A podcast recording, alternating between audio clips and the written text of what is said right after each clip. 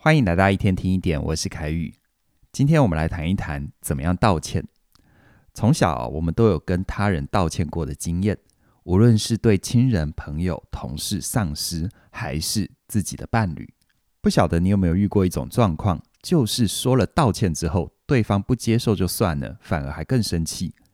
如果你有这样的经验，那你一定要收听今天的内容，我会和你分享避免提油救火的三个道歉的心法。还有呢，在道歉的过程里，有哪些地雷是绝对不要踩的？我们先说一个案例哦。我有个学员，有一次因为工作应酬太晚回家，和老婆发生了争执。他说他已经向老婆道歉了，但老婆气没消就算了，还大吵一架，冷战了好几天。我就问他：“那你是怎么道歉的呢？”他说：“他一回到家，老婆就气噗噗的对他吼，还知道回家都几点了。”我的学员他自知理亏嘛，他就马上跟老婆说：“啊，抱歉抱歉，我真的也是想要提早回家，但是客户实在太热情了，酒一瓶接一瓶的开，我不好意思抛下同事先走啊。”老婆听了以后就说：“客户热情就不离开，那如果客户要你跟他喝到早上，那你也陪他喝到早上哦。”学员就接着回：“好啦，对不起啦，你不要生气了啊，我下次真的就不会了吗？下次还有下次。”你怎么不干脆今天就喝挂在外面算了？他听老婆这样说，内心的感受马上从愧疚变委屈，再从委屈变愤怒，当场就和老婆吵了起来。学员跟我分享完和老婆的对话之后，叹了一口气，就问我：“老师啊，我真的不知道怎么跟老婆沟通。你看，我都已经道歉了，她怎么还要那么生气，还讲这么难听的话呢？”听完学员的故事之后，我很为他感觉心疼。和他互动的过程里，我感受得到他真心的想要和老婆道歉，但是老婆的反应可以看得出来，他的真心并没有被接收到。而为什么会这样呢？这是因为道歉光靠真心诚意，很多时候是不够的。一个好的道歉必须做到三件事情，我称它为道歉的三心法，分别是承认错误、承担情绪和承诺改变。先来看第一个哦，承认错误。从字面上来看，这非常好理解，就是直接针对你的行为做道歉。而且最重要的，即便这个错误不完全是由你造成，切记哦，千万不要找任何理由，因为呢，在一个生气的人眼中，所有的解释听起来都是在找理由，这会让对方觉得你不是真心在道歉。这也是很多人道歉的时候所犯的大忌讳。国际知名的非暴力沟通专家马歇尔·卢森堡博士，他曾经说过，在一个生气的人面前，永远不要说“不过”“可是”“但是”。明白这个概念之后，我们再回头看开头的例子。当我这位学员他的太太气他太晚回家，他是怎么回应的？他说：“抱歉啦，我真的也很想提早回家，但客户太热情了，酒瓶一瓶接着一瓶开。”我不好意思抛下同事先走。想想看哦，如果你是他太太，听完这样的道歉之后，有什么感觉？你听到的重点会放在“抱歉”这两个字，还是“但是”那个“但”后面的那两句话呢？你会不会觉得对方把自己晚回家的错分摊到，或者是推到客户和同事的身上呢？这就是我的学员在道歉的时候，他踩的第一个地雷。所以呢，比较适当的说法应该是。对不起，我太晚回家了。然后停在这里，不要接但是、可是，不要有任何解释的意图，直接针对你的行为道歉。这第一步这样子就够了。再来，第二个关键的心法：承接情绪。承接情绪有两个重点。第一个，千万不要否定对方的情绪。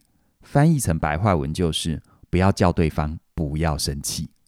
这道理很简单哦。换位思考一下。当你今天很生气，结果惹你生气的罪魁祸首在你面前对着你说“不要生气”，或者是说“这有什么好生气的”，你听到什么感觉？心里是不是觉得“哎，不是啊，今天你做错事还叫我不要生气，那为什么不是要你不要做错这件事呢？”所以你发现了吗？“不要生气”这四个字像是一桶油，直接往对方的怒火上浇啊！这也是我学生在道歉的时候踩到的第二个地雷。再来，承接情绪的第二个重点，是我们要认识到，愤怒是一种很复杂的情绪，它背后藏着其他的情绪，比如说担心、害怕、羞愧、无助、没有安全感等等的。所以在心理学上有一个说法哦，叫做是愤怒是二次情绪，是由其他情绪所引起的。这些引起愤怒的情绪就称为一次情绪或原始情绪，而愤怒的出现就是要掩盖或隐藏这些情绪。比如说，同学的成绩考差了，你把头凑过去看他考了几分，他很生气地说：“看屁呀！”这个同学的生气就是二次情绪，而引发生气的原始情绪就是考试考差所带来的挫折感和难过。再比如说，男生用 IG 看正妹的照片，女朋友知道了很生气，女朋友的生气是二次情绪，而引发生气的原始情绪是没有安全感或者是嫉妒嘛。所以你看，明明一个人他是难过、是挫折的、是没有安全感的，但表现出来的可能是生气、愤怒。这个情绪真的没有这么简单哦。当我们对愤怒有比较深的认识之后，我们就能够明白，在承接对方的情绪的时候，除了不要否认对方的愤怒之外，更重要的就是你能不能觉察到引发愤怒的原始情绪，并且把它们说出来。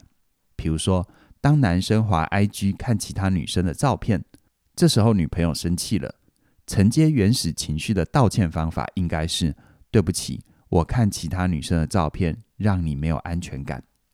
再比如说，开头应酬晚回家的案例，承接原始情绪的道歉应该是：对不起，我这么晚回家让你担心了。在道歉的时候，如果能够找到引发对方生气的原始情绪，把它说出来。在大部分的情况底下，都能够减少对方的怒气。最后，第三个道歉心法叫做承诺改变。承接完对方的情绪之后，下一步就是要让对方知道你接下来会怎么做，好让同样的错误不会再发生。比如说，你承诺的改变必须是真的能够做到的，千万不要说那种太极端、你自己都做不到的事。比如说，我从今以后都不去应酬了。或者是我从今往后都不看手机了，像这种承诺，除非你真的做得到，不然只是在消耗对方对你的信任。再来呢，承诺最好能够说明细节，不要只是说我下次不会了，你要让对方知道你具体会怎么做，好让错误不要再发生，或者是至少降低发生的几率，这才会让对方觉得你有认真的在反思跟检讨，而不是只丢一句话来敷衍我。顺着这样的逻辑，回到开头的案例，我的学员他可以这样子跟他的老婆承诺他的改变。他可以说，短时间之内我可能没有办法做到完全不去任何应酬，但我可以承诺你，尽可能减少应酬的次数。同时也跟你承诺，如果有晚回家的可能，我一定会事先传讯息或打电话跟你报备，让你放心。如果手机没有电，我也会和同事借手机传讯息给你，让你随时都能够联络得上我。像这样的说法，既给出了具体可行的解决方案，也照顾到老婆担心的情绪。这是不是比“我下次不会了”这样的一句话更让人相信、更有确定感呢？最后呢，帮你总结一下正确道歉的三个关键心法：承认错误、承接情绪跟承诺改变。说到这里。也许有人会问：如果做到这三件事情，对方还是没有消气，不愿意原谅我，那要怎么办呢？这是一个好问题哦。我想，我们应该意识到一点：道歉最重要的是承担责任，为自己的行为跟过错负责。而对方短时间之内没有办法消气或原谅，也是我们要承担的代价。不需要反过头抱怨或者是质疑对方为什么道了歉还要继续生气。道歉呢、啊，它不是个手段，道歉本身就是目的。希望今天的分享能够对你有所启发跟帮助。